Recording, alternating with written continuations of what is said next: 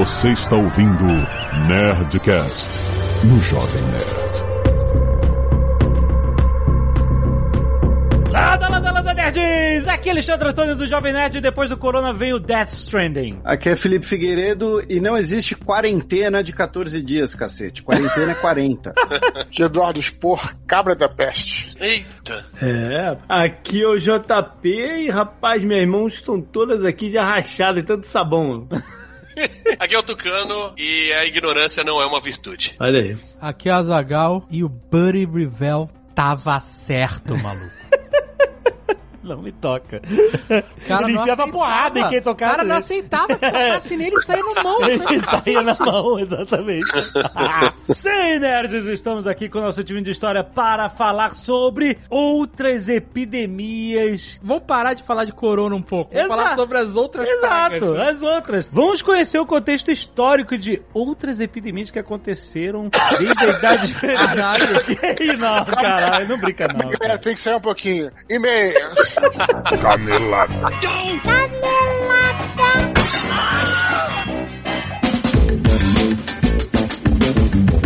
bem, Zagal, vamos para mais uma semana de não e-mails e caneladas do Nerdcast. Vamos lembrando que a leitura de e-mails acontece sexta-feira, Uhum. toda sexta-feira, 9 horas da noite. Então, se você está ouvindo esse Nerdcast na madrugada de sexta ou durante o dia, às 9 horas da noite estaremos lendo os e-mails da semana passada, artes dos fãs. Está tudo lá durante esse período de quarentena. Aonde? Você não Ah, no YouTube, no YouTube, na live, uma live É, no YouTube. Live no YouTube.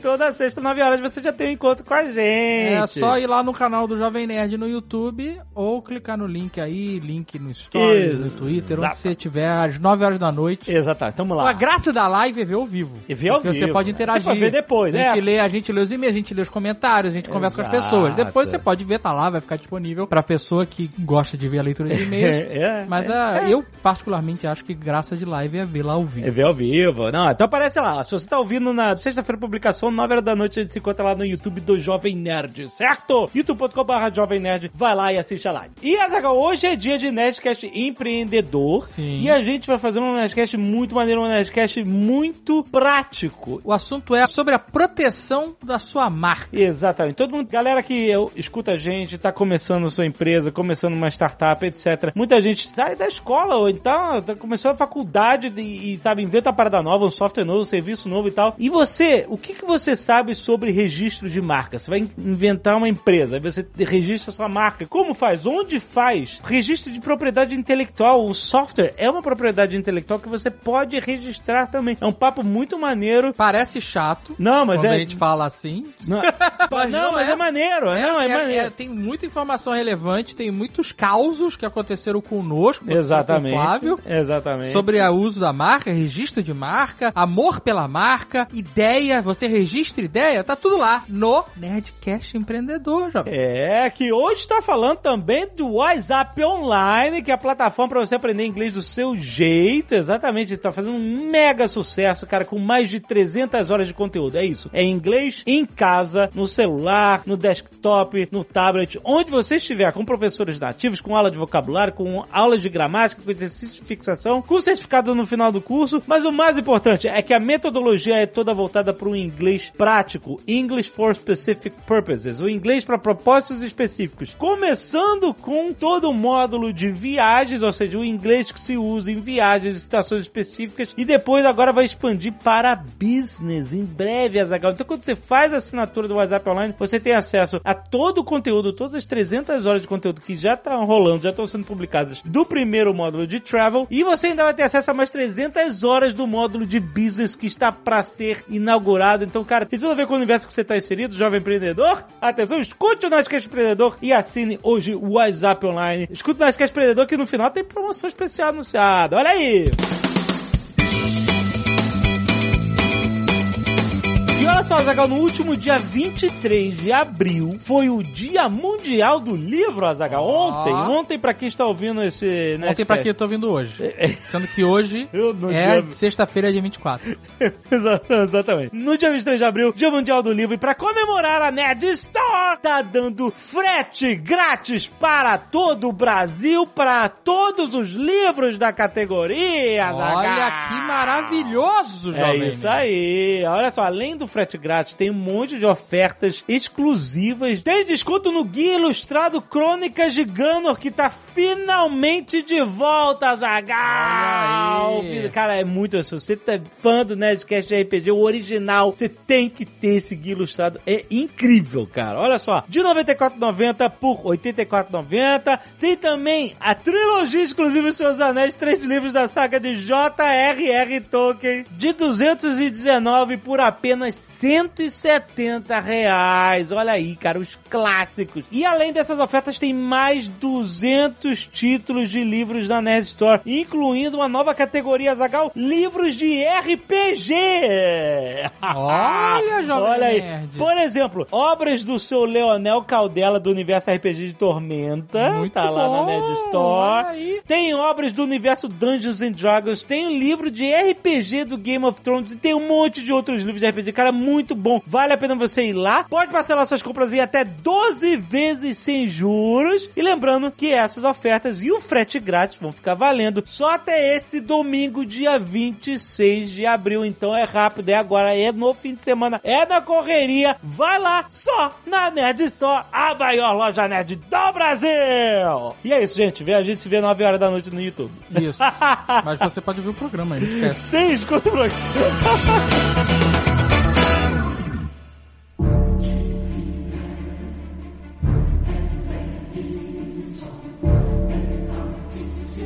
A gente vai falar das pragas do Egito também? Não, isso é Nerdcast História. Tá na Bíblia, bro. a peste bubônica é a, é a que a gente mais conhece, Não, né? gripe espanhola. A gripe espanhola tá se falando muito porque foi realmente arrasadora e foi, foi muito recente. Mas se a gente voltar lá pro século XIV, inclusive a gente chegou à conclusão que o mundo acabou no, né, no, no século XIV. Houve arrebatamento, os virtuosos foram pro céu e a galera que sobrou aqui é isso.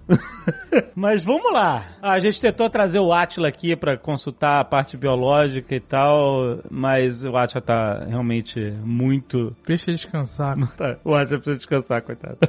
Mas foi mais ou menos por volta de 1350, né? A gente teve. A Europa foi arrebatada por uma doença que veio de uma bactéria que estava nas pulgas dos ratos. Dos ratos pretos. Era tipo um bicho montado no bicho, montado no bicho. É, e, e, assim, não, não era só em A rato. velha né? fiapa, a velha fiapa. É a velha fiar.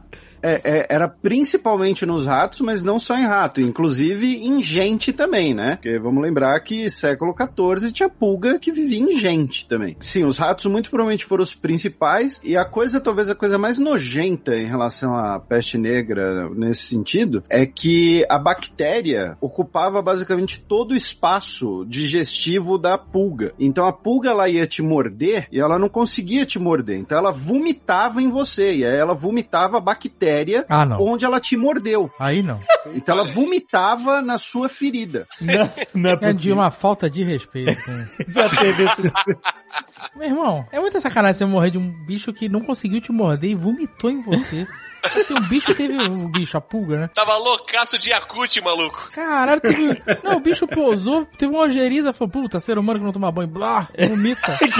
A situação sanitária do mundo naquela época contribuiu muito pra propagação, né? Porque é aquela, lembrando que é aquela época que você mijava e cagava no balde e jogava pela janela. E as cidades estavam super populosas, né? Pro padrão da estrutura delas na época. Né? A peste negra ela chega na Europa como um elemento de guerra biológica, né? Aquela coisa de você jogar cadáver por cima de muralha, cadáver doente. Isso, tentaram matar o Rutger Hauer, assim. Caraca, esse filme marca é, peste negra, né, cara? Quando pensa em peste negra, ele pensa logo nesse filme, né? Qual é o filme? Conquista Sangrenta, é o Rud- Ah, Rutger Hauer de bandana. E eles tomaram a cidadela lá e tinha o garoto filho do. Filho do de alguém que mandava, que era o geninho da galera. E aí ele fala: vamos tacar um cachorro morto de peste. Eu não sei porque o cara tava levando levando um cachorro morto de peste com ele. Devia ter morrido ali no acampamento, né, cara? E porque o pai dele tava com peste também, tava fazendo sangria, isso foi bem maneiro. E aí joga, eu não sei se é maneiro hoje, mas. E aí eles jogam o cachorro e o cachorro bate assim na beirola do poço de água do- do- da, da fortificação. E aí o cachorro cai dentro da água de bebê, amigo. E aí já era. Então é isso aí, então um exemplo no cinema.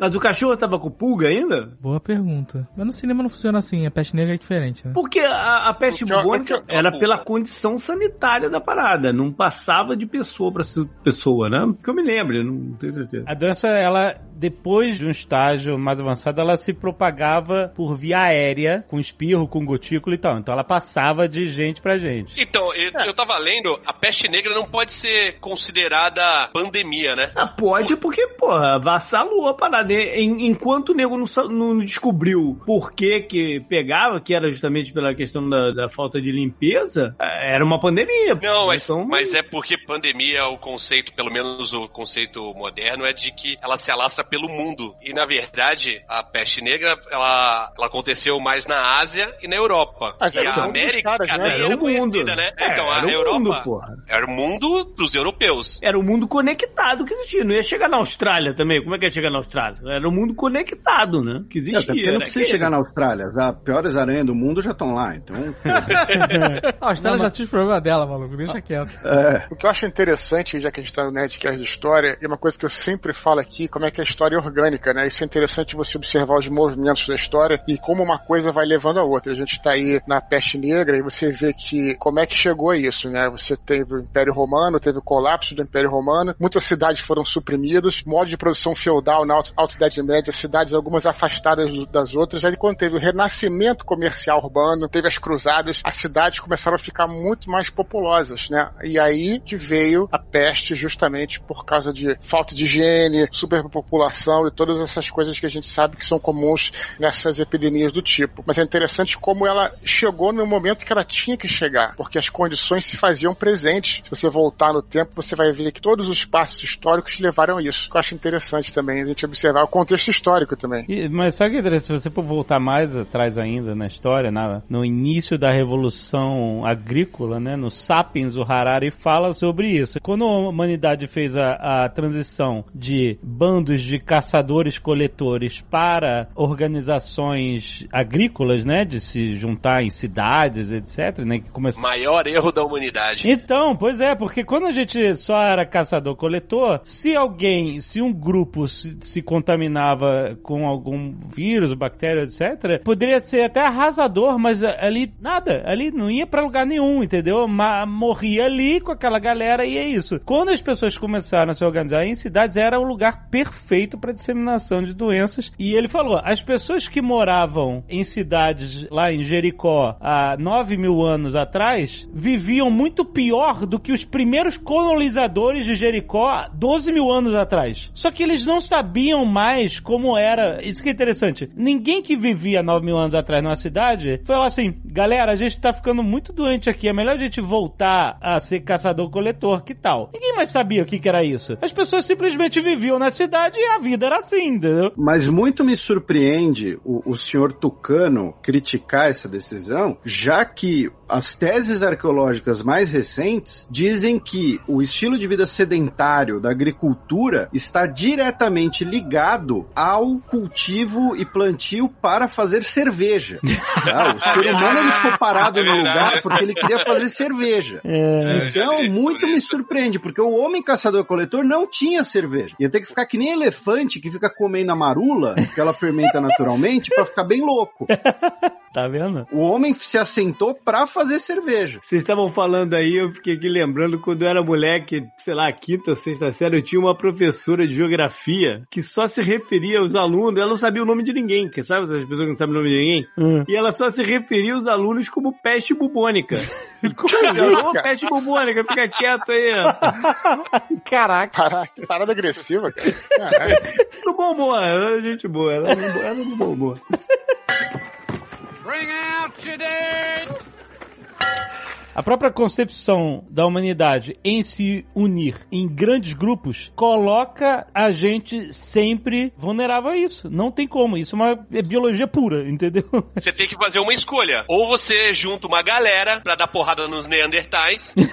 e corre o risco de, de se contaminar, contagiado por alguma doença, É. ou você vive na aba deles. É, cara, mas não tem jeito. Exatamente isso, é. É claro que a gente, como uma espécie, tem muito mais benefícios em se unir em grandes grupos do que é esses malefícios como a gente tá vivendo agora, entendeu? Mas. Você Ah, consegue eu já não sei não, alguém- eu já não sei não, ó, viu? Né? Eu, sinceramente, eu tô cada vez mais recluso, tá ligado? Virando ermitão. É, Aí sim, pô. Eu já não tenho mais tanta certeza que foi uma boa ideia.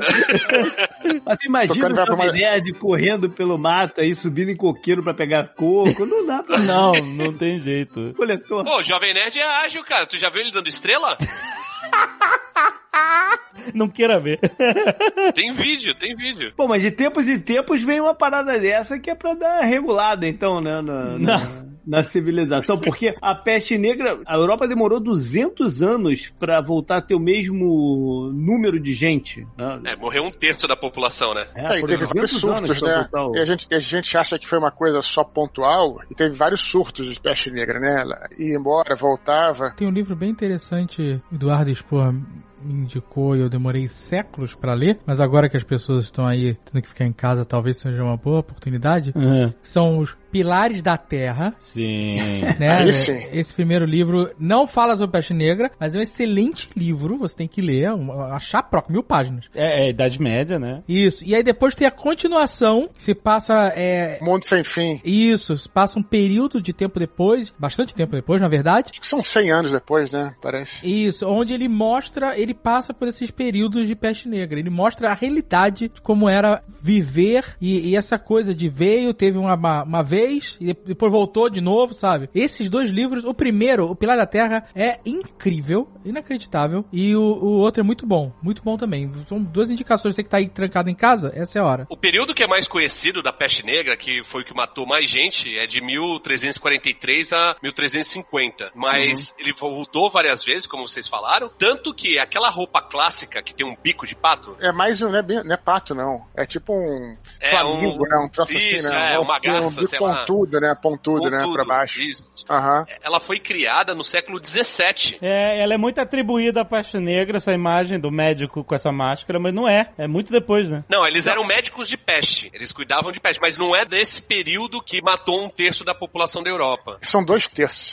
Acho que foi o JP que falou aí que volta e meia tem que ter uma coisa. Claro que a gente fala ter que ter é foda, né? Mas acontece essas coisas volta e meia na humanidade. E no caso da peste negra foi interessante que realmente aconteceu isso. Morreu muita gente e serviu para mudar o próprio modo de produção feudal funcionava. Houve uma aceleração na maquinização da produção, porque começou a ter menos gente e, por outro lado, a fome também começou a acabar porque tinha menos gente, portanto, mais produção, mais comida para todos. E aí dizem que até isso foi uma das coisas que proporcionou depois o renascimento mesmo, não o comercial urbano, que era anterior, né, mas o próprio renascimento como a gente conhece, que foi o fim da Idade Média, acelerou o fim da Idade Média também. Então, como é que essas coisas horríveis né, acabaram realmente tendo reflexos na história, no modo de produção, em tudo mais, na própria riqueza, na maneira como as pessoas se relacionavam. Sim. Isso é bem interessante a gente notar também. Dá ideia não, hein?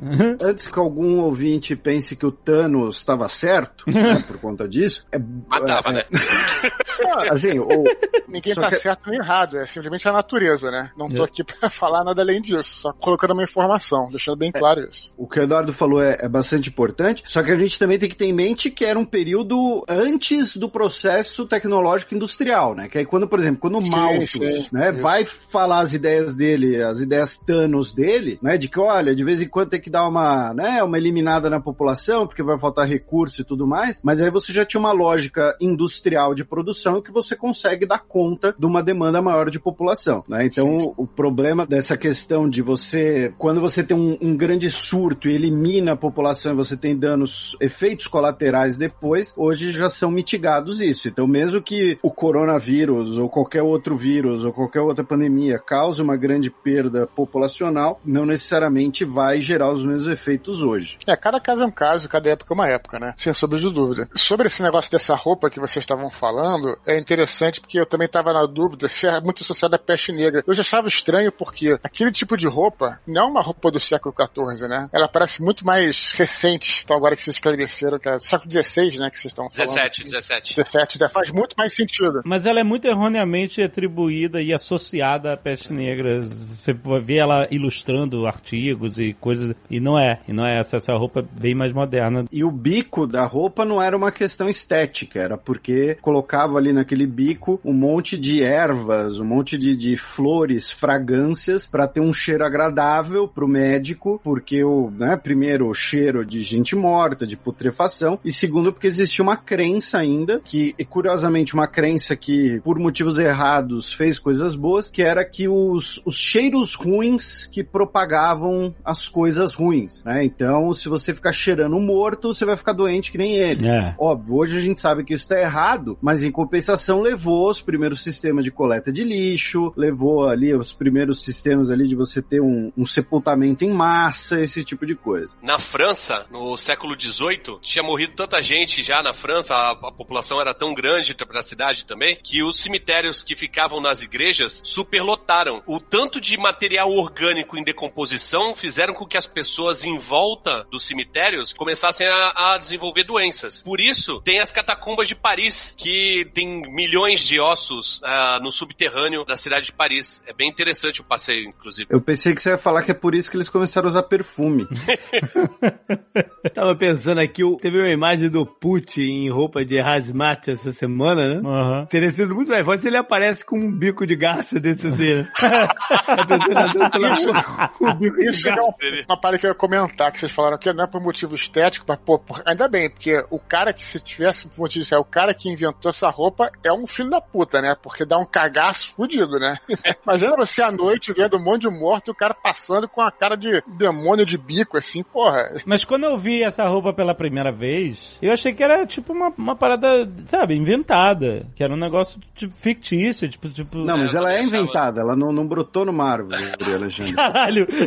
não, mas eu, eu achava que não, é, não, não existia um contexto histórico. Isso é real, cara. Era, é muito louco, cara. E eles usavam aquele chapéu de aba la- larga e tal. É. Imagina se tu tá numa situação daquela e vê um cara desse passar, meu irmão. O cagaço que ia acontecer. Caraca, é muito louco, muito bem. Ó, se vocês quiserem culpar alguém, eu, eu fui revisitar aqui o roteiro do Nerdologia, o nome do meliante é Charles Delorme. 1630, ele era um médico da corte francesa, ele que inventou essa roupa. Inventou isso? Puta, é muito maneiro. Ele tinha um senso de estética, vai.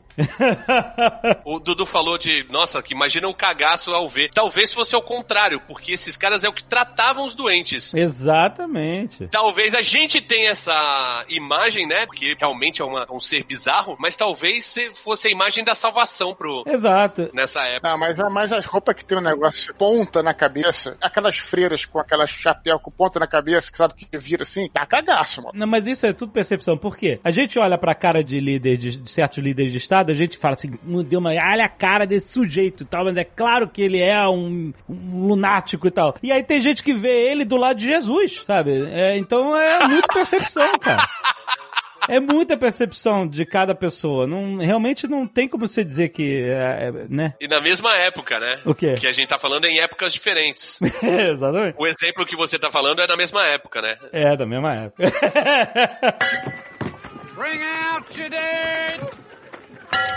Uma coisa interessante de pontuar sobre a peste negra é que fala um pouco sobre como funciona a humanidade, né? A gente não, primeiro, não gosta de não saber o motivo das coisas. E dois, a gente tem que atribuir intenção a tudo. Então, obviamente, no século XIV, ninguém sabia nada sobre microbiologia. Ninguém sabia que existiam seres microscópicos. Que existiam... Hoje a maioria das pessoas não faz ideia. É verdade, até hoje.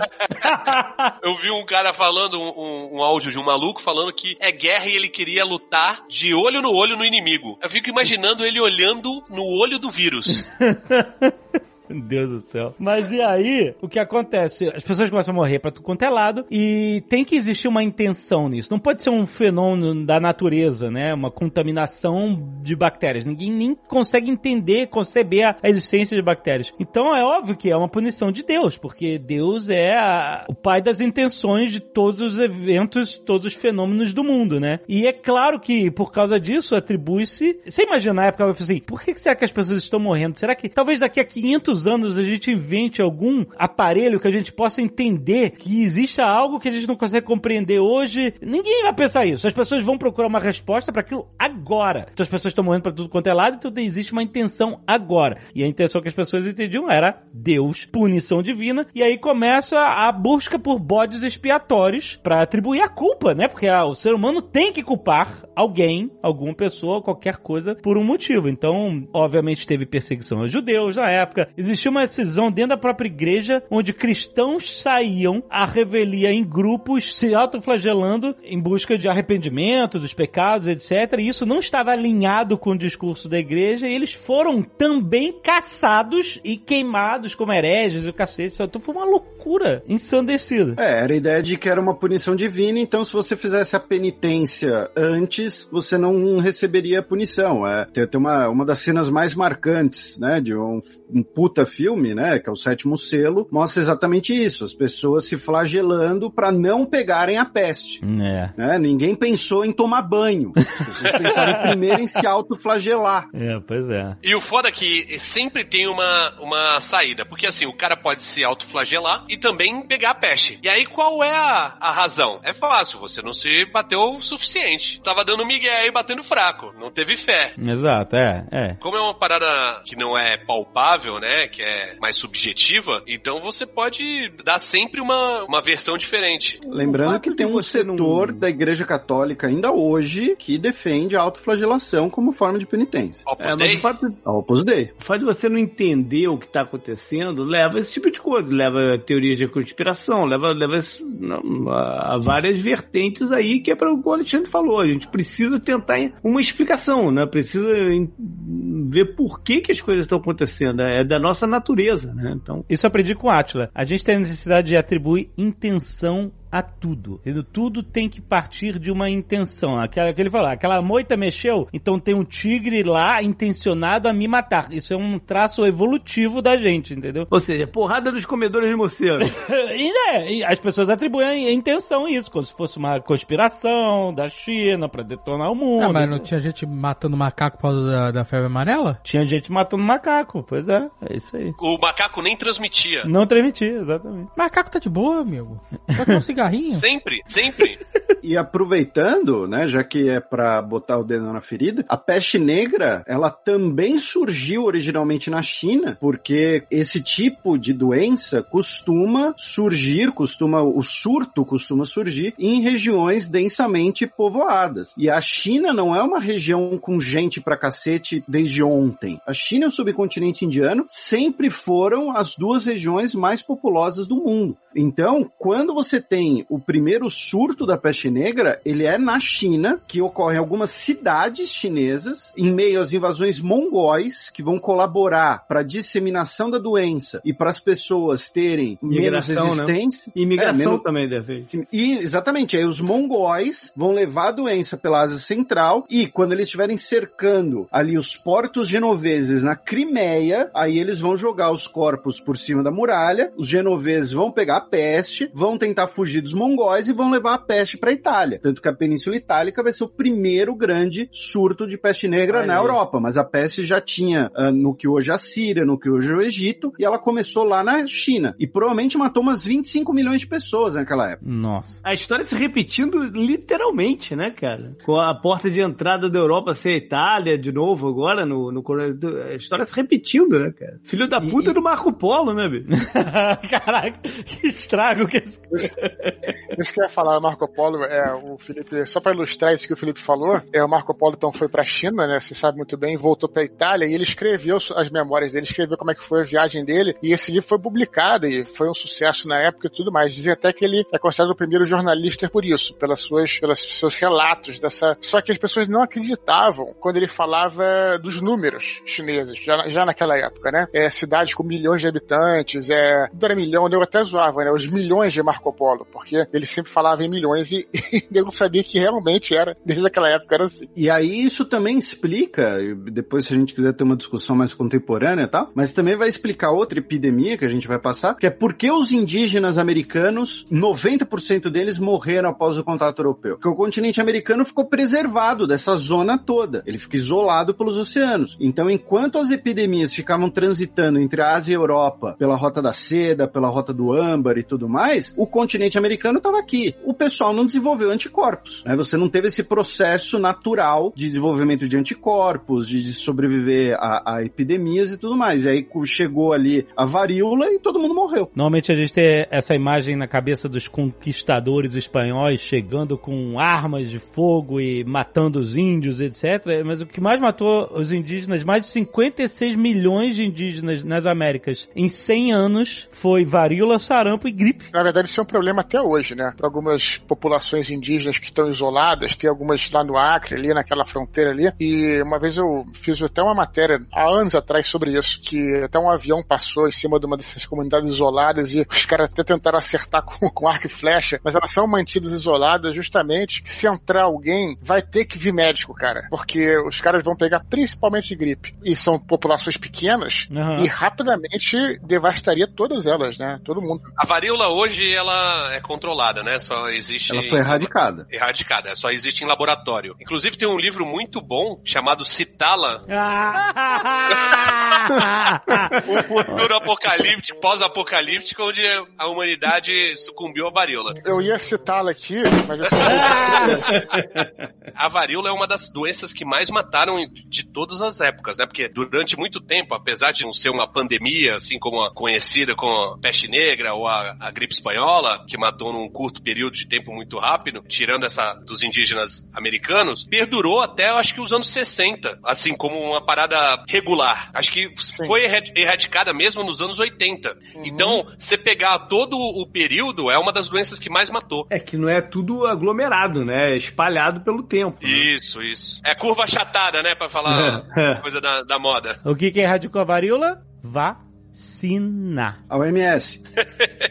Via uma campanha mundial da OMS. O pessoal fica falando, ah, a OMS não serve pra nada. Só que assim, é aquela coisa, é, é sempre bom lembrar isso para as pessoas. Vírus e bactérias e, e germes são seres muito mais evoluídos que os seres humanos, porque eles não têm discriminação de cor, raça, religião, fronteira, nacionalidade. Então, assim, ele pega todo mundo. Então não adianta nada você vacinar todo mundo contra a varíola nos Estados Unidos e não vacinar ninguém no México e no Canadá. A doença vai passar. Uhum. Então, final da década de 1970, que organizaram a primeira, a, de certo modo a única, né? Mas a maior campanha de vacinação mundial, que foi o seguinte: todos os países que já tinham sua população vacinada, basicamente bancaram as vacinas de regiões menos desenvolvidas para erradicar com a doença de uma vez por todas. E aí, como o Tucano disse, hoje só existe varíola em laboratório, porque caso um dia venha a terceira guerra mundial, um vai jogar varíola na cabeça do outro. Já tá rolando Terceira Guerra Mundial, vocês não perceberam? Já tá, tá rolando isso agora, gente.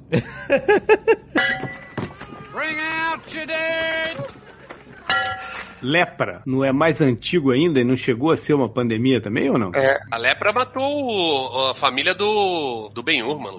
Caramba. Eu me lembro dessa parada, fico até meio com medo disso aí. Papião fumou charuto de lepra e deu certo. O que que é isso, charuto? Ah, mas era lepra seca. Caraca, é muito bom conversar com uma pessoa idosa que nem você, cara. Segundo Papião, lepra seca não pega. Deus do céu. Você não viu o Papião? Não vi. que isso? Não vi. Pois é. É o cara que tá com o charuto que fala pra ele. Ele foge da cadeia lá, e aí o cara chega e tá todo leproso e oferece o charuto. Ele vai e fuma, porque ele precisa do cara. Hum. Ele não ia fazer a desfeita. Aí o, o cara falou: Como é que você sabe que lepra seca não passa? Aí ele, eu não sabia. O cara tava só no desespero mesmo. É isso mesmo. Deus do céu. Caraca, como você nunca viu o Não Papillon? vi, cara. Papillon é borboleta em francês. Ah, papião, borboleta. Não tem a cena do papião ele comendo barata? Tem, tem. E ele andando de um lado pro outro falando um, dois, três, quatro, um, dois, três, quatro. Papião era uma boate lá em São Corrado. Caraca, tirou agora do, Caraca, do baú pesado. Mas a, a lepra foi, é, ela era sinistra, porque a pessoa ia perdendo os dedos, né? Perdendo, algo ia caindo, apodrecendo, a parada era sinistra pra caceta. Tem aquele filme, o filme O do, fedia, do, do Coração Valente, né? Tem o pai do, do Robert, Robert De De Bruce. Lá no Ben-Hur que tem um lugar pros leprosos que é. Leprosário. É tipo assim, um- o leprosário, não é isso? Não é no É, Deus, É, Ben-Hur? é isso aí. Que que- Ele vai pessoas, procurar né? a família lá, ele vai procurar a irmã e a mãe, rapaz. e elas estão lá. E ele desce, parece, né? O, o Jesus que desce. uma coisa dessa. que no Brasil ainda tem gente que pega porque lá no Nordeste come tatu e, e- e a parada tá dentro do Tá nas tatu e costas. passa pras pessoas, entendeu? É uma parada meio sinistra aí. Ela também é conhecida como o mal de Hans, né? O Hanseníase. Aham. É que a galera não chama mais de lepra, mas, mas ela existe ainda. Quando eu era pequeno, tinha uma campanha na televisão contra a hanseníase, né? Que era uma pessoa cozinhando e aí não sentia o, o fogo, né? No, no braço. Exatamente, eu me aí, lembro. lembra disso. disso? Caraca, eu lembro, eu lembro. No braço, isso. E eu, moleque, quando acordava, dormia em cima do braço, né? Eu acordava com o Ih. braço dormente. Puta, achava que eu tava com lepra. Não, essa campanha, cara, nossa. Eu passei minha infância e adolescência achando que tinha lepra. Você não é. Por que que tu dormia cima do campanha? Qual dessa campanha, cara? Ficava Essa se espetando, ficava se espetando pra ver se sentia assim. Direto, direto. Não, ficava me espetando, que nem um maluco. Porque na, na propaganda, além da mulher, a mulher da mulher tacar fogo no braço, na- ela ia no médico, o médico ficava lá espetando ela. Ficava espetando. Caraca. E eu ficava lá me espetando todo pra ver se tava com lepra.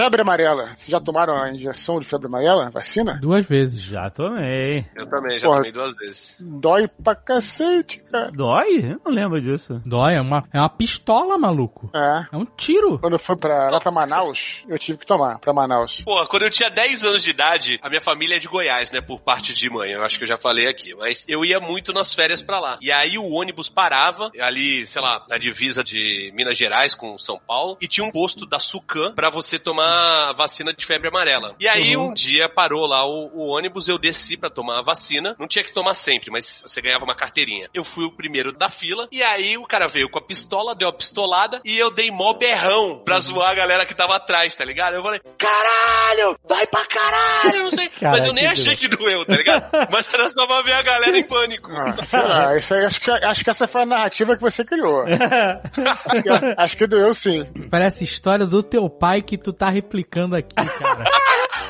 Mas é muito história do teu pai isso. Nem, nem, nem. O foda é que eu, eu tomei essa vacina e eu usava a carteirinha dentro da minha carteira. Não sei por quê. É porque eu acho que não tinha muito documento, né? Não tinha o que botar na carteira. Aí eu botei a carteirinha de febre amarela. Ah, Aí quando eu precisei de novo, eu não tinha mais a carteirinha. Tive que tomar de novo. a gente vai. vai ah, Eu tomei, eu, eu vai, tomei na 2022 dengue. vai vencer aí, ó. Ah, mas ela vence também. Não, porque né? eu. Desculpa, desculpa. É porque eu, eu cortei uma parte fundamental da história. Roubaram minha carteira e eu fiquei sem carteirinha. não Mas, fez sentido jeito, nenhum a, que eu a- a vacina da febre amarela vence. Você não tomou uma vez e tá imunizado pro resto da vida. Não, não, não. Não vence não, não vence não. Mas é Não, 10 anos. 10 né? anos. A nossa ser aí, 2022, Azagal. Que isso, já? É 10 anos? É, já. A gente tomou em 2012, quando foi pra Manaus lá e já passou tudo tempo assim. Mas tem uma parada de você tomar meia dose ou a dose inteira. Se você toma a dose inteira, você tá imunizado pro resto da vida. ah, é? Só que costumam dar meia dose e aí dura 10 anos. Mas a então febre amarela também não, não chegou a ser uma pandemia, né? Porque tem alguns conceitos pra se tornar pandemia. Ah, A pandemia, eu acho que dessas antigas, em tese, nenhuma, né? Antes, antes de descobrir a América, seria até impossível, né? É. Mas, Eu acho que pandemia é porque atinge vários lugares. Precisa ser Conectado. simultâneo, né? É. Porque a febre amarela tem casos fortes na África, tem uma história aqui nos Estados Unidos de. Então, mas aí talvez já vire endemia, né? Quando é regular a parada, epidemia é quando acontece de repente num, num lugar e começa com um surto, vira uma epidemia, se espalha muito, vira pandemia. Tem outras doenças que elas são é, infecto-contagiosas, mas que não são de caráter epidêmico ou pandêmico. Aqui diz que pandemia se espalha entre a população localizada numa grande região geográfica. Pode ser um continente ou pode ser o, o mundo inteiro. Então Tá podemos vago, chamar. Então, tá vago, então, mas tá vago. então podemos tá chamar vago, então a peste negra de pandemia. Tá vago essa explicação. Tá que nem frango Podemos. free range. Free range chicken. Eu assisti recentemente o documentário lá, o Super Size Me 2. Nossa. É foda. Agora não pode comer mais frango. Porra, ainda bem que não tem mais um frango na prateleira dos mercados aqui, mano. E aí todo o conceito é vago, é tudo é vago. Pois é. Nos Estados Unidos eles botam na embalagem assim que é, é free range, né? E free caged. Só que nenhum frango nunca foi criado em gaiola nos Estados Unidos. É sempre num barracão, num galpão lá. Hum. Então eles botam um negócio que nunca foi de verdade. Não tem frango que tenha sido criado numa gaiola. Hum. Não é gaiola. Free range chicken é, é o frango criado solto? Não, o free range é o frango criado de porta aberta. É, então solto. É, mas aí é, um, é uma não, área de um não metro. é solto, não é um solto. metro porque A quadrado. porta é aberta, mas tem um, um- aquele negócio de, pra- porta de bebê pro bebê não passar. sabe? Ah, Então é só pra, assim, a lei é muito zoada. Ela diz assim, tem que ter um espaço, sei lá, micro, tipo um metro quadrado de free range, pra caso o frango queira ir lá. Ah. Tipo assim, não é ele vai ficar o dia inteiro, não. Tem essa opção aí, caso ele queira. É quase, é quase que a área de fumante dos frangos. né? É isso aí, é isso aí, a área de fumar de frango. Caraca. Só que os frangos é tudo uns obesos do cacete que não, não conseguem andar e não, não vai. Ai, meu Deus. Mas que frango zoado. gigante, maluco, que em seis semanas fica do tamanho da prateleira. É Tá isso. vendo? É zoado, brother. É zoado isso. No, no Sapiens tem falando sobre isso também, né? De você mutar o, o frango, pegar. Ah, eu quero que o frango seja gordo e lerdo. Aí você pega e mistura o gene de um frango que seja gordo É. e outro que seja lerdo. Faz uma raça de. De, de frango gordelhada. É isso aí. É seleção artificial na veia. É o design in- inteligente. Isso é design inteligente, O bicho cresce tão rápido que as penas não acompanham. Ele fica meio pelado a vida inteira. Caraca, puta que pariu. né? É, Gente, vamos parar com essa. Não, não, eu só vou comer frango igual do Marcos Palmeira. Qual que é o Corinthians? Acho que ele não, nem tem mais essa parada. Acho que o Marcos Palmeira até vendeu a parada dele, né? Eu Eu tenho um amigo meu que tá criando frango aí na, na, numa área ali perto de Teresópolis. É maneira a parada. dele. Mas ele tá criando pra ele ou pros outros? Primeiro ele começou pra ele, ele foi crescendo com a parada e os dele são totalmente soltos. O dele é de verdade free range, são totalmente soltos. Claro, tem uma cerca e dorme, mas é, é com espaço suficiente, entendeu? Aham. É maneira a parada dele. É, não é o conceito de galinha caipira? É, exatamente, ele chama de galinha caipira. Aí vai a multinacional e faz um tablete de sódio sabor galinha caipira. É muita sacanagem, né, velho?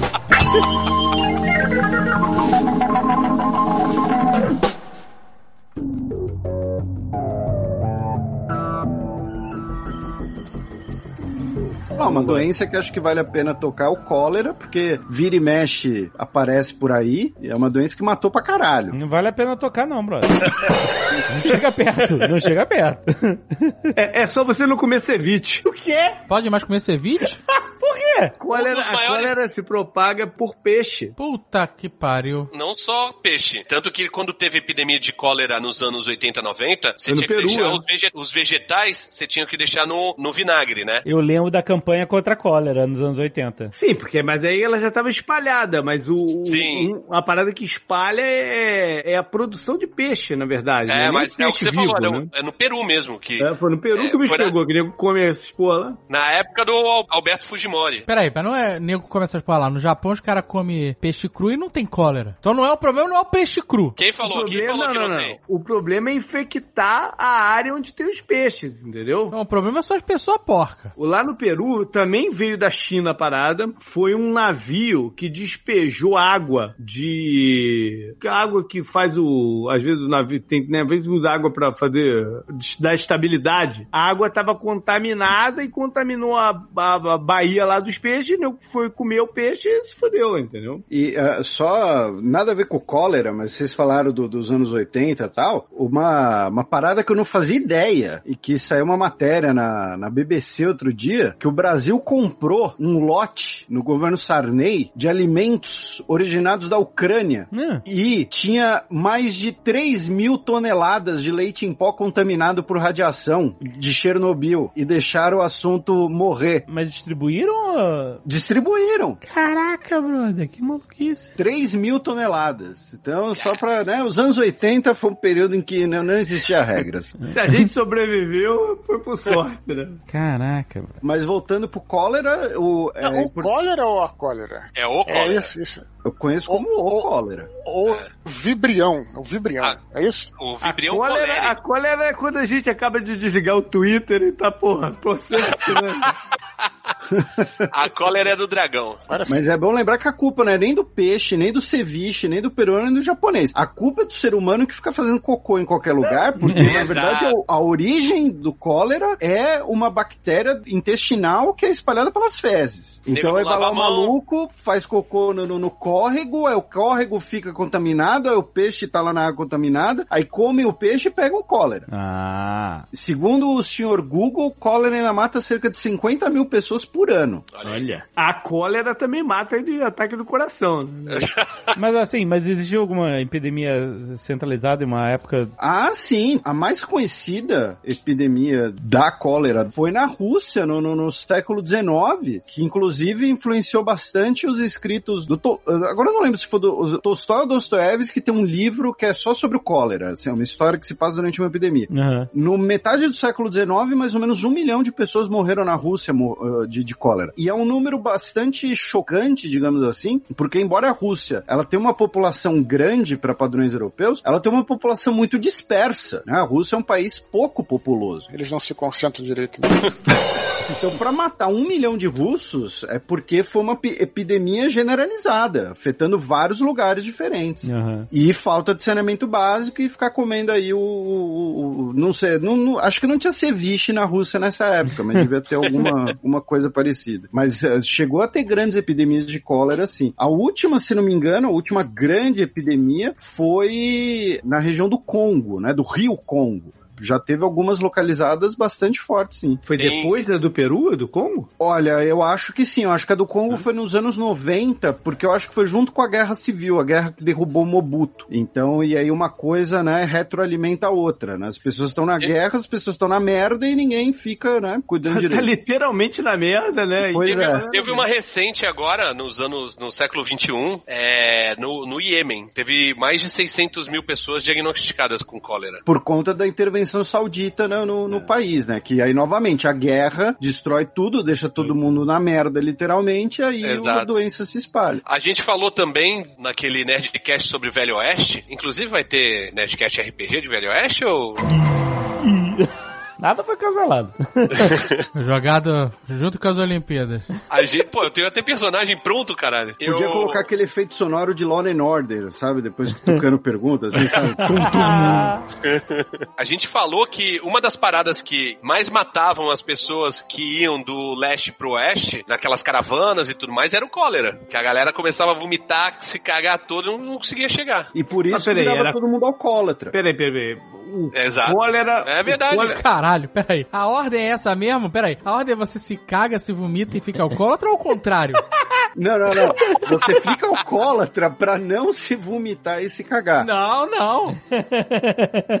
A bebida, entre aspas, saudável pra evitar água contaminada era o, o bourbon, o uísque feito de milho. Então, Faz sentido, faz sentido. você Então, bebia essa- bebida alcoólica porque ela não estava contaminada. Cara, isso é, é um ciclo vicioso, literalmente.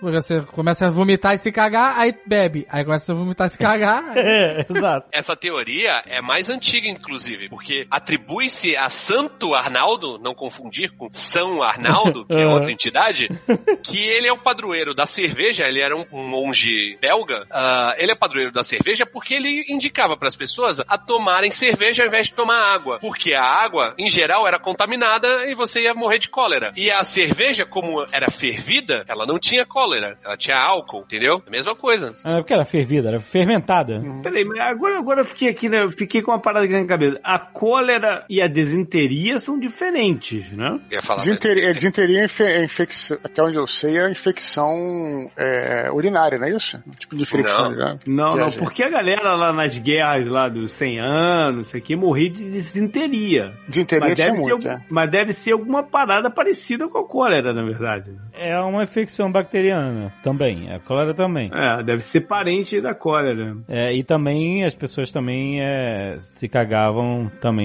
direto. Até morrer. Pois é, é. A mesma forma de propagação, né? É, então é tudo bactéria, mano. Essas epidemias de bactérias são muito ligadas à, à falta de higiene, né? Isso acontecia na- nos exércitos na, na Guerra de 100 Anos, etc e tal, porque é isso. As pessoas tinham zero higiene, todo mundo junto, todo mundo... Um cara fica doente, outro cara fica doente, outro... é pronto. Metade do exército tá na merda. Uma outra coisa sobre o whisky, pro Azagal ficar ainda mais chocado, um dos primeiros conflitos internos dos Estados Unidos foi a rebelião do whisky. Pouco tempo depois Olha. da independência, durante o governo de George Washington, porque foi o seguinte, o governo estava quebrado, precisava de dinheiro para pagar a dívida da guerra, e aí falaram, olha, vamos taxar os produtos de luxo, né? Não vamos fazer imposto sobre comida, vamos taxar coisas de luxo. O que nos Estados Unidos, eh, durante muito tempo, era chamado do sin tax, né? Os impostos sobre os pecados. E aí eles taxaram o uísque. Só que, pros fazendeiros do oeste e, e para as pessoas que estavam começando a colonizar o oeste, depois das Montanhas Rochosas, o uísque não era visto como um luxo, era visto como algo necessário, era visto como algo essencial da economia. Então você teve ali uma série de malucos que se rebelaram, malucos aqui eu não tô dizendo que eles eram insanos, mas enfim, um grupo de pessoas se rebelaram, o governo desceu a porrada neles, como sempre, e acabou com a, com a rebelião do uísque, mas o o uísque era tido como algo essencial para a colonização do oeste. Eu prefiro particularmente um brand de qualidade. Qual é a diferença de um brandy e de um whisky? Um brand é um conhaque, mas a piada era por causa do Red Dead Redemption. que tem lá, você acha brand de qualidade. Na verdade, a diferença do brandy pro conhaque, você não perguntou isso, mas do brandy pro conhaque é que o conhaque é só aquele que é feito naquela região da França. Isso aí. Isso, verdade, é isso aí. E aí o brandy, é, o brandy é o conhaque de qualquer outro lugar. Cognac, né? Mas qual é a diferença do conhaque e do whisky? Eu nunca bebi um conhaque, de verdade, mas deve ser o gosto. Conhaque né? de fruta, Não, né? o conhaque, o conhaque é, de, é um destilado de vinho. E o whisky, o certo, ele é um de cereais, de malte e tal. Ah, tá. Só que nos Estados Unidos é feito de milho. Por isso É o que não é bourbon. whisky, é whisky. É, esse é o, não, e esse é o Bourbon, não é? É o bourbon, né? É. É a mesma coisa. Whisky e bourbon é a mesma coisa. É, e por isso Mas, que por exemplo, era tudo é- alcoólatra. É, por, mas, se bem, por exemplo, o Jack Daniels, ele não é um bourbon, ele é um whisky. Por causa do coronavírus, o nego vai cancelar o show do George Trugood que ia ter aqui essa semana, cara. Puta que pariu. Vai cancelar não, já cancelou. Pois é, já cancelou, porra. Agora o JP ficou realmente chateado.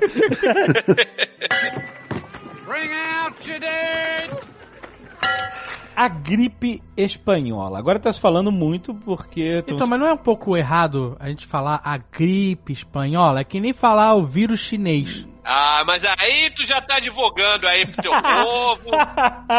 ela ganhou esse nome não porque ela veio da Espanha, mas porque ela foi deflagrada pela imprensa espanhola, porque o mundo tava em guerra, ninguém queria falar disso. O nome é censura, Alexandre. Tinha censura. Tinha censura, exatamente. E, e a Espanha, que estava neutra na guerra, começou a reportar sobre isso e ela acabou virando a gripe espanhola por causa disso. E o mais sinistro é que na Espanha eles chamavam, na imprensa, chamavam de gripe francesa. Ah, é? Caraca. É. É, na Espanha tudo que é ruim é francês.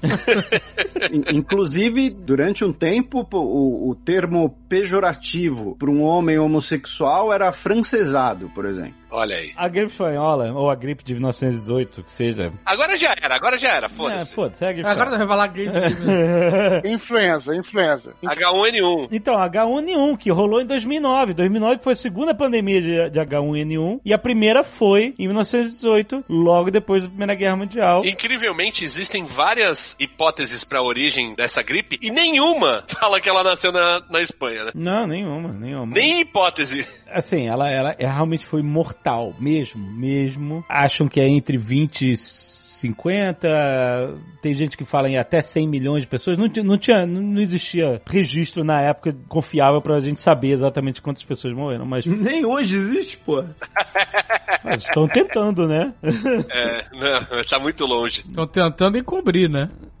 então? Tu acha que tem 200 casos na Rússia? Ah, na Rússia realmente tá estranho o negócio. Porra! Não, não, não. Na, na China, na França, o nego não tava computando morte que o nego morria em casa, como fosse da parada, entendeu? Na França também não. É, morte na praia é afogamento, amigo. é isso aí. Mas pensa numa parada. A estimativa é de que tenha contaminado, não matado, mas que tenha contaminado 27% da população mundial. Hum. No período de 1918 a 1920. 20. Que não era nem de perto o que a gente tem hoje de população. Mas faz as contas pra hoje. A gente tem cerca de 7 bilhões, não é isso? Uhum. É quase 2 bilhões de pessoas contaminadas. Se fosse hoje, é isso. Se fosse hoje. É muita gente. Esse vírus, e agora, cara, o nego tá falando em 60, 70% da população dos lugares serem contaminados, cara. Ah, no Brasil, é, a estimativa é de 50% da população. É, muito maior o percentual. Então, mas se a gente fizer isso ao longo do tempo. Não, tipo, semana que vem, malandro. Tu não vê o Átila plantão da, da, da desgraça? Átila me dá gatilho, malandro. Vejo o Átila, parece que eu tô nos anos 80 vendo o inferno nuclear com um plantão da Globo. Coitado do Atila, meu Deus do céu. A Globo News tem um- uma vinheta de urgente que tá substituindo o, o plantão do Jornal Nacional. Mas o que, que eles estão tocando urgente pra quê? Pra tudo, né? O dia inteiro toca sete vezes por dia. Não, é. É, é uns 5, 6 por dia, mas é, é tipo, é pronunciamento de alguém. Aham, aham. Pra cortar a programação, Ah, tá, eles pá!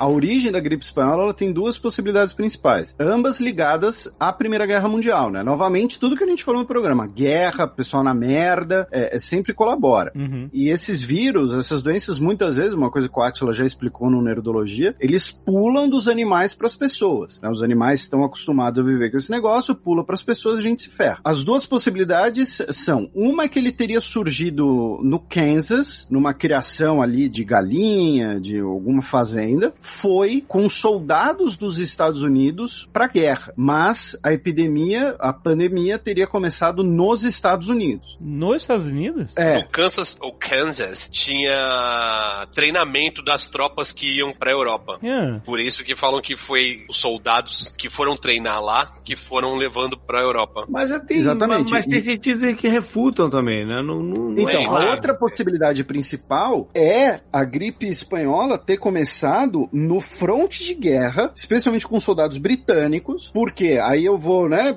Enquanto o Atila explicou nerdologia sobre os bichos, eu fiz uma nerdologia sobre trincheira. E o pessoal, as pessoas que viviam na trincheira, não era só aquela trincheira ali de você ficar no parapeito atirando no outro. Eram verdadeiras cidades, né? Cavadas na terra e que incluíam você ter criação de galinha, criação de porco para abate para as tropas. Muito rato, chuva, lama, pouca condição sanitária. No 1917 a gente vê o tanto de rato que tinha, né? Sim, é, é- é gente morta, muito cavalo morto. Talvez o fo- fora o animal humano, o animal que mais morreu na Primeira Guerra Mundial foram cavalos. Então, com essas condições porcas, os- o, o vírus passou dos animais de criação para os soldados britânicos e dos soldados britânicos passaram para basicamente todo mundo, desde soldados aliados até soldados inimigos, porque quando você tinha uma tomada de trincheira, você ocupava a trincheira do seu inimigo, e também teria tido uma colaboração muito grande das casas de tolerância, né, para espalhar a doença durante um cenário de guerra. O que, que é uma casa de tolerância?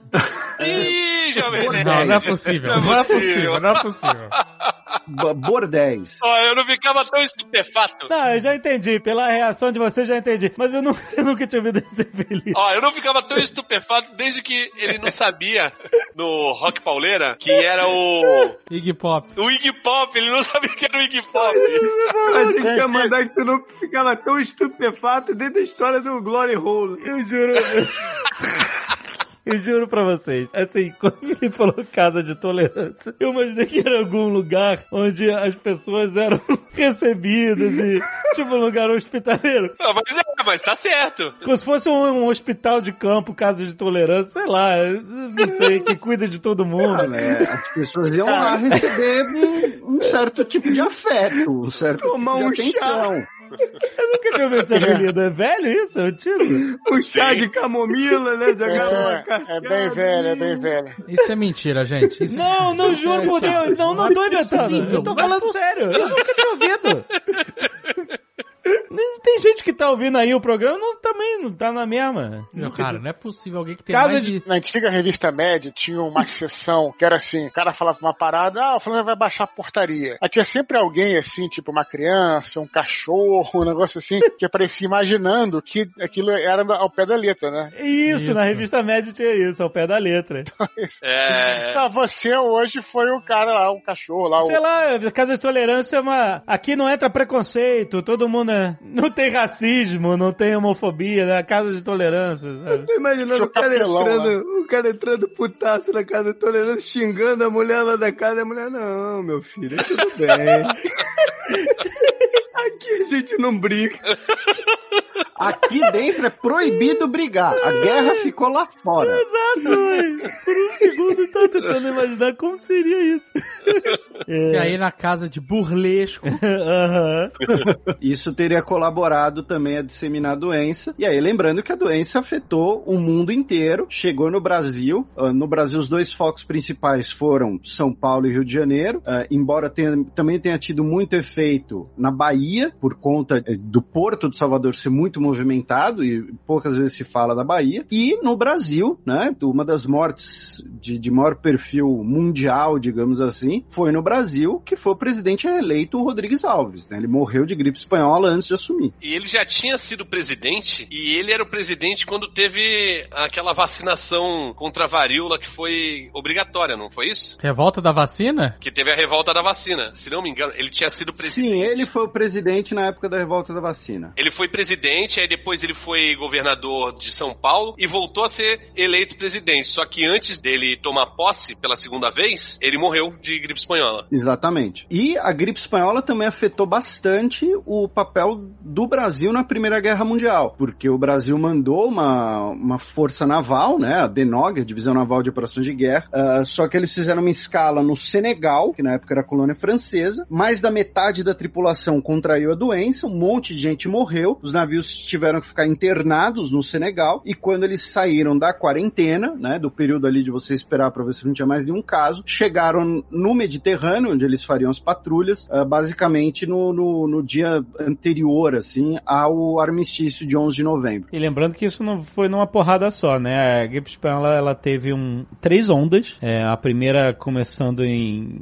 entre junho e julho, e aí teve eh, chegando um pico de cinco mortes a cada mil pessoas é, infectadas, e depois a, a linha deu uma fletada, e aí ela voltou com uma porrada inacreditável em outubro, outubro, novembro, dezembro, Mas no mesma região? esses dados são do Reino Unido. E aí ela chegou a 25 mortes por mil pessoas, foi um spike gigantesco, e aí depois desceu, e aí veio uma terceira onda no final de fevereiro, entre fevereiro e março, que chegou em- acima de, de, de umas 12 mortes por mil pessoas infectadas. Então foram três ondas. Eu lembro do Atila falando que o risco do corona vir em ondas, assim, como a gripe espanhola é, é bem baixo e tal, a gente não sabe ainda, né? Mas é, é um vírus diferente do influenza, né? H1N1 é influenza, é outro tipo de vírus, é outro tipo de comportamento. Mas é isso, foram três grandes ondas que aconteceram. A Itália tá vivendo hoje uma quarta-feira do Rio de Janeiro nessa época, sabia, né? Como assim? O Rio de Janeiro chegou a registrar mil mortos por dia. E tem gente que afirma que a gripe espanhola desequilibrou a guerra porque teve mais baixas entre os alemães e austríacos do que no- nos aliados, nos franceses e britânicos. Então, mas a guerra não acabou? Tava acabando a guerra. Na parada realmente se espalhou pelo mundo. Ah, não, mas ela tava rolando durante a guerra. Vírus não tem armistício. Quer dizer que tava no Foi final durante, já, né? Durante a É, guerra. tava no final. Quando- Não, quando os números começaram a ser apresentados, foi mais ou menos no final. Mas é, é, eles têm certeza que ela já tava pegando antes, entendeu? Ah, sim, claro, claro. E aí, quando todo mundo voltou pra casa, no mundo inteiro, né? Voltou. Aí espalhou a parada. Né, e olha que nessa época não tinha avião pra lá e pra cá e tal, não sei o que. As pessoas iam de navio, né? Então, pra você ver como foi uma coisa intensa. E foi pandemia mesmo também, porque foi da China aos Estados Unidos, ao Brasil, sei lá, ao extremo norte. pra- Não, pegou, pegou mundo. Nova Zelândia, pegou tudo, pegou tudo. E É. as populações indígenas por esse todo lado foi muito afetada também. Na Índia, parece que foi mais de 15 milhões de mortos. Você sabe que uma pandemia é séria quando ela pega Islândia e Madagascar. Groenlândia, amigo. Na Groenlândia agora tá. Islândia, é, não, Nova Zelândia. Islândia tem muito mais caso que Nova Zelândia, que tem muito mais caso que a Groenlândia. Você tá falando do novo, né? É, do novo. Mas do novo foi uma parada. Da Islândia foi o seguinte: foi, foi uma, uma estação de esqui lá na Áustria, de alto luxo, que, sei lá, parece que tinha 6 mil pessoas lá e quase todo mundo pegou. E aí eles foram espalhando. Quase todo mundo que na Islândia tem a- o Covid tava nessa parada, entendeu? Caralho. Tava a população inteira da Islândia na Áustria esquiando? É, na Suécia, Dinamarca, os caras se espalharam por todo lado, a galera que tava ali. E que, que o cara da Islândia vai pra uma estação de esqui, velho? Você mora na Islândia.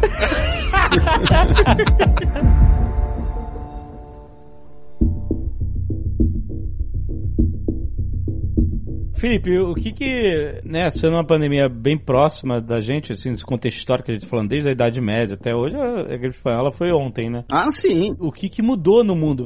O que- que que alterou? Porque é, certamente o Dudu até falou sobre a- as alterações da sociedade eh, medieval depois da peste negra, a peste bubônica, como isso foi sedimentando, né, as raízes para a história que a gente viu acontecer depois e como é que 1918, depois entre 1918 e 1920 foi a gripe espanhola, o que que isso mudou no mundo? O que que isso fez? Como é que isso chacoalhou o mundo? Então, isso é uma pergunta muito legal e não foi combinado, porque pouca coisa mudou. Porque muita gente associava a gripe espanhola à guerra, né? Hum. Como culpa da guerra. Então, a guerra que permitiu espalhar, a guerra que tá fazendo com que tenha racionamento de alimento, então as pessoas estão mais fracas e aí morrem mais fácil. Os remédios estão indo pro fronte, os médicos, eles estão indo pro fronte também. Então, a gripe espanhola, ela em vários aspectos, ela não gerou legados, ah, digamos assim, construtivos em relação à sociedade como um todo. O que a gripe espanhola colaborou bastante foi na pesquisa farmacológica. O processo industrial de produção de remédios era algo relativamente recente, né? Começa ali meados do século XIX, ali, com algumas empresas alemãs da região da Saxônia, mas que a gente não vai falar o nome porque não é jabá, ah, não estamos pagando nada. Mas, brincadeiras à parte, você tem esse processo de, de incentivar a pesquisa farmacológica com a ideia de, olha, a gente agora precisa começar a ser capaz de produzir remédio para todo mundo, né? Para o mundo inteiro. Mas ela não gerou grandes impactos porque ela foi muito vinculada à imagem da guerra e acabou sendo, digamos assim, desconsiderada nesse sentido de políticas públicas, né? De, de você fazer reformas ah, sanitárias na- nas cidades e tudo mais. Então, ela não teve esse impacto social tão grande, mas ela teve um impacto na indústria farmacêutica muito grande e a união dessa indústria com a capacidade industrial. Mas sempre gera um, algumas mudanças de hábito, algumas melhorias de comportamento. Por exemplo, eu, eu escutei que nessa época teve uma campanha muito forte para as pessoas pararem de cuspir no chão, que poderia estar ajudando a propagar a gripe. Então, era muito normal, era no- no- hoje em dia a gente vê alguém, tu passa do lado de alguém que dá uma, uma escarrada no chão, tu fala, porra, porra né? mas, mas na, na época era muito normal. Então, a- alguns hábitos melhoraram. Pô, mas não precisa ter uma gripe que mata metade do mundo. Pode ser a Olimpíada. Não aconteceu isso na China? Teve a Olimpíada na China, a gente fala, para de cuspir, cuspir no chão. Tocou num ponto interessante, porque esse negócio de cuspir no chão era comum nessa época mesmo. É, e eu descobri isso uma vez visitando, acho que foi um museu desse, não sei se museu de Petrópolis ou alguma coisa assim, que objetos antigos tinha o cuspidouro. Era comum você ter cuspidouros, para as pessoas não cuspirem no chão dos lugares residência. entravam. Das residências, é. A famosa escarradeira. Peraí, rapidão, não é comum. Descarregadeira, hoje em isso. Dia, hoje em dia não é comum cuspir no chão? Você vê uma pessoa cuspir no chão, você não passa normalmente como se nada tivesse acontecido. Tudo dá É, um porra. É. Caralho, É. tá tanto tempo em Orlando, né, o JP? Esqueceu como é que é Copacabana. Ah, cara, minha- na minha Copacabana não tem isso não, cara. Ah. Você mora na alta Copacabana, rapaz. Copacabana é diferenciada. Agora, deixa eu só falar porque é, a, a influenza, ela não foi erradicada. Ela tá, até hoje ela tem variações, né? Eu, por exemplo, peguei ela no passado e ah, graças a Deus que foi o que o Felipe falou, a indústria farmacêutica evoluiu muito e tem o tal do Tamiflu que em dois dias já tá bom. Sabe uma coisa que é resquício da gripe espanhola? Não. Pinga com mel e limão. Não é possível. É verdade. Ah, caipirinha. Não. Não. Não, a versão oficial da associação aí dos cachaceiros é que a caipirinha foi inventada por causa da gripe espanhola. Mas eu fui ler direito, é uma puta de uma marmelada. Não dá esse aval pro Jovem Nerd. O que era consumido era a pinga com mel e limão. Não dá esse aval pro Jovem Nerd. É porque as pessoas não são humildonas e não dão o valor à- pinga com mel e limão, que é muito melhor do que caipirinha. Mas existe um nome, um, um apelido pra pinga com mel e limão, não? Eu chamo de PML. É, Mel e limão. Pegar mesmo, né? Pinga com mel e limão. Pô, tem que dar um nome pra parada. Não pode chamar de melzinho? Pode ser. Mé, pronto, o Mé. O Mé. Caraca, Mé. O Mussum tava ali protegido. É mais comum se tomar conhaque com mel e limão. Comum aonde? Sério? Aonde? Ah, Em São Vicente, em São Vicente, né? é que, é que você, Zaga, você é um menino de apartamento, sabe? Não tem streetwise, streetwise. Isso aqui tu tomava. Tá bom que tu tomava. Ai, vou te falar. Conhaque com mel. Conhaque, onde que tu tomava conhaque? Tu tomava o quê? Um Dreyer? E aí depois ia fazer a mudança? Conhaque, é aqueles conhaque que não é conhaque, né? É Dreyer, Domec. Domec, caralho. Aqui nos Estados Unidos tem o Jimmy Bean. Olha aí. Jimmy Bean, acho que é, o- acho que é uma variação do conhaque. Não, não, não. Jim Beam é, é bourbon. É Bourbon? É, é. Mas ele não falou que o Bourbon não, não deixa de ser um conhaque, porra? Não, não, não, não, não, não, não, não. Conhaque é feito de uva. O bourbon é feito de milho. Mas aí, isso era fake news da época? Fazer gargarejo com, com pinga, mel Não é gargarejo não, amigo. Não é gar... É um gargarejo, mas no final tu bota pra dentro. Mas se podia dar pro. deve vacilar, foi daí que surgiu também, ó. Dar aquela viradinha do santo, né? Pra tu não pegar a gripe espanhola. Deixa o santo beber primeiro. Então...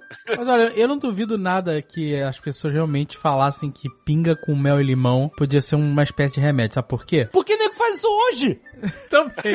2020! Também. Mas é porque se você tomar uma pinga com mel e limão, o mel e limão eles têm essa característica, né? esse- essa áurea saudável, né? Mel e limão, mel não estraga.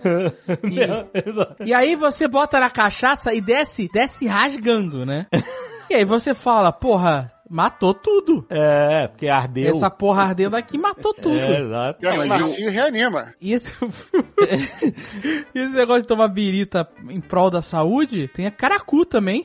Beer, cerveja preta, era tida como um remédio. Olha a loucura. Falavam que você tomar beer quando você está amamentando era bom porque aumentava o volume do leite. Tinha essa, essa lenda aí, não tinha? É, pode crer. Sobre o mel, não é lenda. O mel ele tem ação anti- antibacteriana, sim. Tanto que Henrique V só sobreviveu por causa do mel. Porque como ele era o rei da Inglaterra, ele tomou uma flechada na cara, né, na Guerra dos 100 Anos. E aí o médico real tratou a ferida dele com mel, porque dá ali uma sensação de alívio. Mas o mel, de fato, ele tem ação bacteriana e acabou salvando a vida dele. Sim, mas a influenza é um vírus. Mas no caso é vírus. vírus- é, Mas no caso é vírus.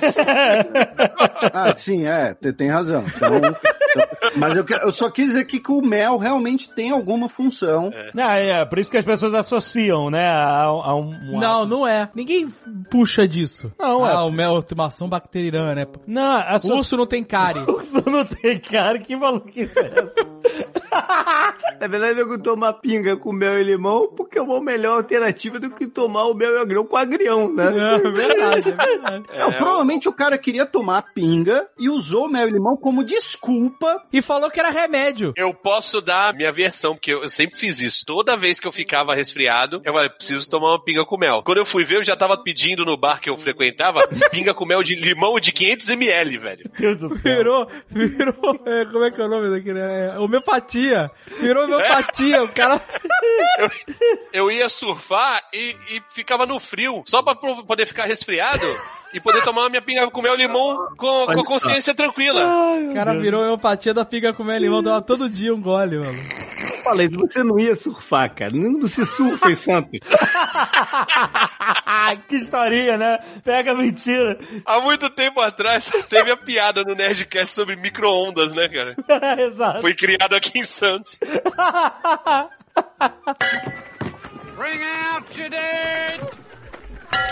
A AIDS ainda é uma pandemia. Não deixa de ser, né? Era porque a gente viveu o período em que, pô, era pavor. A gente viveu a AIDS Flávio Cavalcante, amigo. Hoje em dia a galera perdeu um pouco o medo, porque tem remédio já que tem bons efeitos. Ó, vocês estão falando que vocês tinham medo de ter lepra por causa da propaganda? Eu tive muito medo de ter AIDS quando eu tinha, sei lá, 8 anos de idade e vi uma matéria no Fantástico. Fantástico nada. Flávio Cavalcante, é no terror essa merda. Porra, de, de 8 até quantos anos, né? Porque continua sendo um pavor, né?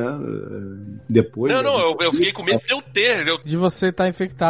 Esse negócio que o Tucano falou de, do medo da AIDS, né? Assim, é claro que hoje em dia você vai falar, pô, um garoto de 8 anos, mas na época, logo no começo, é o que acontece é o que acontece com a maioria das doenças que são novas e as pessoas não conhecem. Tem uma matéria, eu acho que você pode encontrar no YouTube, acho que é de 84, se eu não me engano, da Globo, falando, acho que é do Fantástico, mas não é uma matéria sensacionalista, falando desse início da AIDS e que ninguém sabia o que que era. Então, é claro que isso causa pânico. Eles não sabiam nem como é que transmitia a AIDS, logo no comecinho. Então, é, quando você de não tem essa informação, gay. sim, mas nem isso, assim, era uma estimativa, mas nem isso eles sabiam que era, né, estavam tateando pra saber. Então, é claro que isso causa pânico, né? Você não tem ideia do que que você está dando. Eu lembro desse negócio deles não saberem como transmitia, e lá no Flávio Cavalcante, eu lembro dele falando no programa que podia ser transmitido por mosquito. Caraca, tinha isso? Até porque ninguém sabia. Ninguém Ninguém, sabia. fazia ideia. Ou por beijo. O Isaac Asimov morreu de AIDS. Foi Sério? mantido- foi foi, foi mantido em segredo por 10 anos. Sim,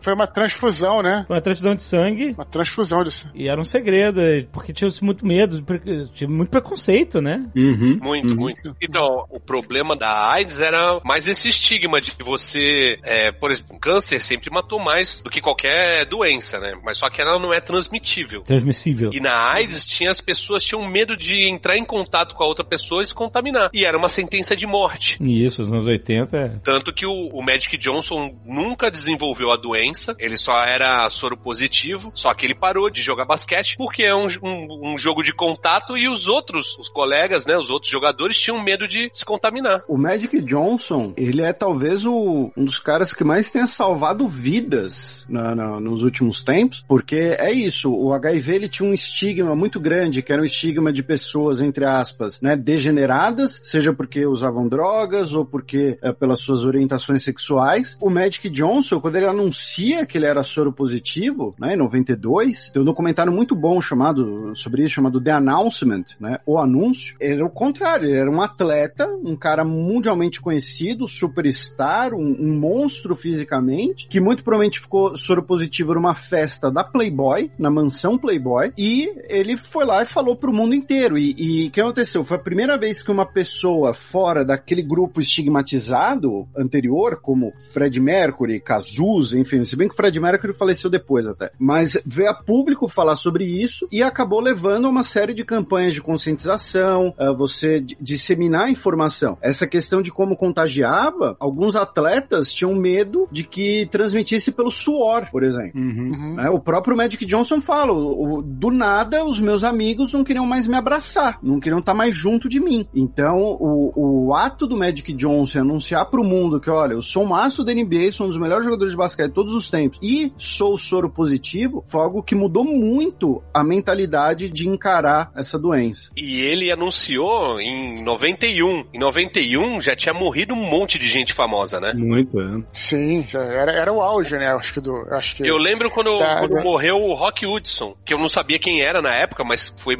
extremamente noticiado, que era um galã de Hollywood, né? E morreu em 85. Tem um filme é, que retrata muito. Tem vários, né? Mas um que retrata muito. Excelente esse filme, quer dizer, excelente, mas vejam num dia que vocês não estejam muito pra baixo, que é o Clube de Compras Dallas. Ah, sim, sim. Ah, sim, ó. Acho que, acho que até foi Oscar também. Dois Oscars, o, o Jared Leto ganhou um Oscar e o Matt McConaughey ganhou um Oscar. Emagreceu tantos quilos, né, pra fazer esse. Agora, mas tem- fala tem- muito bem desse período, né? Da época mesmo, tinha um que era um terror também pra molecada, que chamava AIDS Aconteceu Comigo. Porra. Esse era pesadíssimo, velho. Era muito terror na televisão, cara. Tem um que vai ser mostrado pra adolescentes até hoje, que é o Kids. Ah, é Que- verdade. Ah, sim. É uma pedrada na cara, né, velho? Kids é pesado. pra caralho. Eu fui ver Kids achando que era o filme da galera, fiquei em choque. Você achou que que era, que era... Ah, achei que era o filme da molecada. Sabe é? Os batutinhas, batutinhas versão skate. Ah, Deus do céu. No final eu tava chorando abraçado no joelho. Que porra é essa? Por isso que eu nunca aprendi a andar de skate.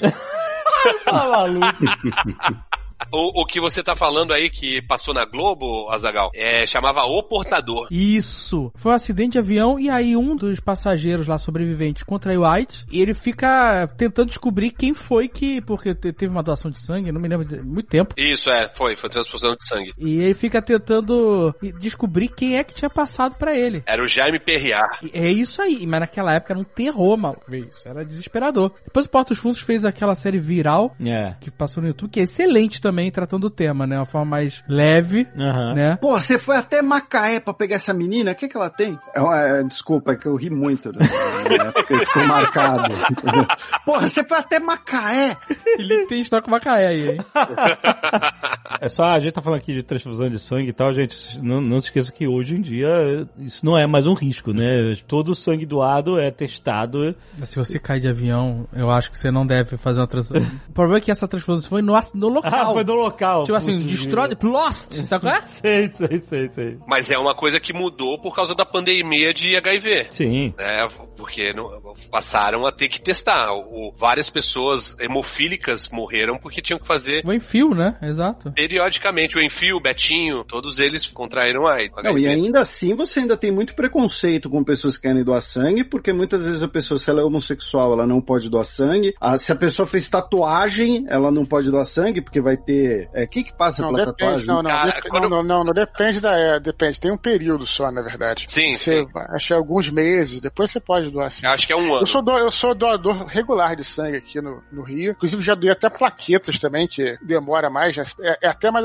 Pra quem tem. Não tem que ter medo, né? Pra quem tem, porque o teu sangue entra numa máquina, aí depois volta, né? Ele retorna pra você porque tá só sugando as plaquetas, né? Você pode doar até mais regularmente, inclusive, plaquetas. Doar sangue só de três em três meses, em geral, e só pode doar quatro vezes por ano. Mas não tem problema, não, cara. Eu tenho várias tatuagens e hoje em dia não tem mais isso, não. Parece que tem um período de três meses pra você ficar em observação e tal, e depois você pode retornar. Tem um Co- período, mas só que tem uma entrevista antes que deveria ser, sei lá, um pouco diferente. A mulher me esculachou uma vez, brother. Acho que quando você foi. Esse foi quando você foi. Da última vez que você foi doar. Não, dessa vez que ela esculachou já faz tempo, eu era solteiro. Porra, tu foi doar sangue tomando mel com cachaça, caralho? Tem que esculachar mesmo. É, Realmente o, o procedimento mudou porque aconteceu muita merda no- nos anos 80. Não, e eles testam, né? Eles testam o Testam, sangue. testam. É que antes não testava. Você doava sangue, eles botavam na geladeira, o vampiro roubava, era isso, entendeu? o sangue tava lá contaminado de alguma forma. Poderia ser AIDS, poderia ser hepatite também, entendeu? Ou outras doenças. Mas ninguém não testava, foda-se. É, é, é- é hepatite que pode passar pela agulha da tatuagem? Também. Por que tem essa Não preocupação? Porque tem alguma doença que pode passar, mas assim, é aquela coisa ainda de, de. como se todo mundo partilhasse agulha, alguma coisa assim. Que o problema da tatuagem, às vezes, não é só a agulha em si, mas um hábito que não existe mais, né? É, é, os tatuadores hoje têm toda uma consciência. Eu não sei que você vai fazer tatuagem num lugar muito desgraçado. Mas agora, quando eu fiz, né, o cara pega a tinta que vai usar na sua tatuagem, bota num pote que vai usar naquele momento pra você. Porque antes era um cara pegava um pote de sorvete, sabe qual é? De tinta e ficava lá mergulhando. Depois guardava a tinta e usava com outro. Mas aí a tinta era, tipo, reutilizada, sabe qual é? A mesma tinta pra uma galera, e agora não, é mais. Puta merda, pois é. Então... Ah, mas o mundo era isso, Jovem Nerd. O mundo era isso. Você ia no barbeiro, o cara fazia a barba de um, de outro, com a mesma, com a mesma navalha. Não Cara, trocava. Pois é. É. é Uma coisa que eu aprendi com o Guga Mafra é o seguinte, do Guga Cast. Cada processo, no sentido de protocolo, sabe? Uma organização de ações, né? Tipo um processo. Cada processo é uma cicatriz. Ele nasce de uma cicatriz, entendeu? Então, tipo, é isso, cara. É, é de, de alguma merda que aconteceu e aí você tem, cria um processo pra essa coisa não acontecer de novo, né? Tanto que barbeiro, salão de beleza, essas coisas, os caras não esterilizavam alicate de unha, de Aham. cutícula, é, navalha, né, barbeiro. Era. Agora não, é tudo descartável, tudo é esterilizado. Banhava no mel e limão e tava tudo certo. Nem a cachaça, né? Nem a cachaça, né? Tomava cachaça antes de fazer a barba pra mão não tremer. Mas é, é engraçado que quando eu ia no barbeiro, eu ficava nessa paranoia. Eu tenho que ver o cara trocar a lâmina. Aham. Que é, se o barbeiro fosse trocar, ah, não, eu já troquei no outro cliente. Porra! Terminei, não, tipo, Ah, terminei tá, outro terminei e cliente, já, eu, já- eu ficava, nossa, se o cara não trocou, o cara tá economizando na grana. eu ficava, aí eu falava, não, não, faz o favor aí, eu pago aí a lâmina, mas troca ela na minha frente. Cagadão, né? De medo. Eu ficava na paranoia. Tinha gente que levava pro estúdio de tatuagem as suas próprias agulhas. Ó, recentemente eu passei por uma paranoia dessa. Eu fui fazer uma endoscopia, porque eu faço check-up. Ah, eu fiz a endoscopia antes da quarentena, né? A gente já sabia do coronavírus, mas ainda não, não tinha grandes números, era uma coisa muito isolada e tal. Enfim, mas foi antes da quarentena. E você levou o seu próprio tubo? Levou seu próprio esôfago. o cara levou o endoscópio, maluco, de casa. Falou, essa é minha mangueira, peguei no quintal, tô trazendo pra você enfiar no meu rabo. que rabo, porra! É por cima a endoscopia. ah, era de cima. Eu fui fazer a endoscopia, aí eu, beleza, deu tudo certo. Propofol, aquela, aquela dormidinha. É um drogadito mesmo, esse cara. Oi! Jovenete faz. O Jovenete faz Não, endoscopia a cada três meses, mano. Não, não, não, que mentira. Ele tá com um fornecedor aí, ó. Aí beleza, aí eu cheguei em casa, assim, duas horas depois, eu fiquei com febre, sabe? Fiquei com febre, fiquei com dor no corpo, dor de cabeça. Falei assim, caralho, mano, que porra é essa? Eu, de manhã, eu tava bem. Não, não é possível que, que foi uma coincidência que eu fiquei doente, peguei a gripe, o coronavírus, sei lá, e, e, e tô ficando doente agora. E aí eu fui, aí Google, né? Claro. Vamos ver se tem Dr. reação. Doutor Google. É, Google, câncer é, é. no cérebro. Dr. Google fala assim, ó, vamos ver o que que tem de, de reação, se existe alguma, é uma, alguma reação anestésico que eu nunca tive e, e tô tendo. Aí pronto, não, não acho nenhuma, nada comum de febre relacionada a Propofol, né, como uma reação. Aí eu começo a ver uns casos, uns papers escabrosos de tipo assim, ó, fulano de tal teve uma reação e tal e, e, e teve que tratar da, daquela bactéria maluca lá de, é uma bactéria que, que é mortal. Peraí, mas você tá dizendo que eles usam a mesma mangueira? Usam em você, usam no outro cara? E aí eu li. É compartilhado com o pessoal que vai fazer colonoscopia. Eu li no paper que existem evidências que em alguns lugares as pessoas, porque assim, o vidro do anestésico, você tem que usar num paciente e aí se sobrar, você tem que jogar essa merda fora. Mas que existiam casos em que alguns laboratórios estavam aproveitando o frasco. Ah, tipo assim, usei metade num cara, aí vai vir outro cara aqui, eu uso a outra metade pra economizar grana. É isso. E aí que isso podia ser causa de infecções mortais. E aí eu, caraca, maluco, eu tenho que agora na clínica, eu tenho que, entendeu? Aí eu fiquei na paranoia até, é, o cara falou assim, ó, toma aí um, um antitérmico e tal, se a tua febre não baixar, é uma infecção. É, então aí você vai, liga pro médico. Morreu, vai morrer. Sei lá, liga pro médico e boa sorte. não aconteceu nada, né? Eu tive febre dois dias e é possível que eu tenha, que já esteja imune ao corona, não sei. Não sei, mas é. Mas eu entrei na paranoia de, de ter uma infecção braba por causa desse negócio de, de compartilhar Propofol. Olha aí, ô, ô, Tucano, que absurdo isso. Olha aí, não pode compartilhar droga com, com um amiguinho. Eu pode. Na próxima vez que você for lá fazer endoscopia, pede pra te dar o mel com limão. Xinga, pô, em vez do. Pede a dose inteira, me vê a dose toda. Sabe uma pandemia? Não chegou a ser uma pandemia, mas foi uma epidemia que gerou muito terror, que a gente esqueceu de falar? Menudo.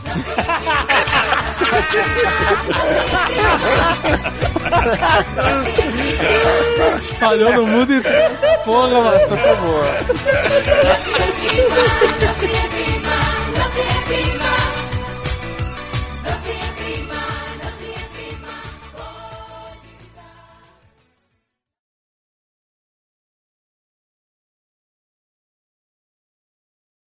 Ai, caraca, melagrião é mel e agrião, tô chocado. Jovem Nerd descobrindo várias coisas da sabedoria popular hoje.